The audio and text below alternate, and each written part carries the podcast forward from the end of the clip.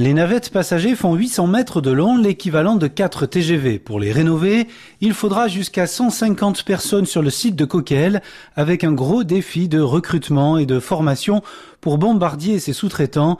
Jacques Gounon est le PDG de Getlink, le groupe d'Eurotunnel. On ne s'est pas contenté de vérifier qu'au bout de 25 ans, elle pouvait continuer à vivre au moins 25 ans de plus.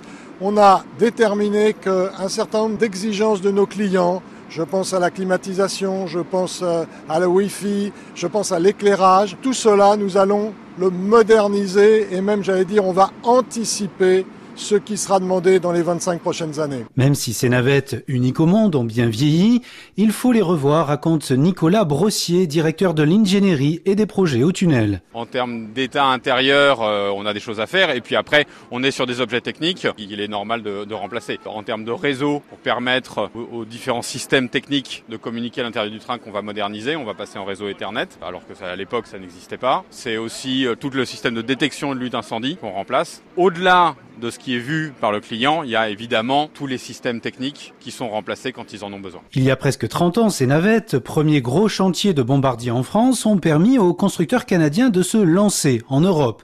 S'adresser à lui était donc logique pour Eurotunnel, d'autant que Bombardier a une véritable expertise dans les rénovations lourdes, explique Laurent Bouillet, son président. La contrainte quand on est dans des matériels à rénover, c'est qu'on est déjà dans une enveloppe existante. Et en particulier dans notre savoir-faire, que l'on a développé depuis une dizaine d'années à travers la rénovation de matériel SNCF ou avec le tramway de Lille, c'est notre capacité à pouvoir gérer la déconstruction du matériel et la reconstruction du matériel. C'est-à-dire qu'à chaque fois que vous allez enlever des équipements, vous allez découvrir des choses. Et donc il faut être capable d'anticiper ce que vous allez découvrir. Et donc notre planning que l'on a convenu ensemble avec Eurotunnel doit permettre à la fois de réaliser ces travaux et en même temps de ne pas perturber, ou le moins possible de perturber l'exploitation des navettes. Les travaux seront uniquement interrompus pendant les deux mois d'été, période de fort trafic pour les navettes passagers.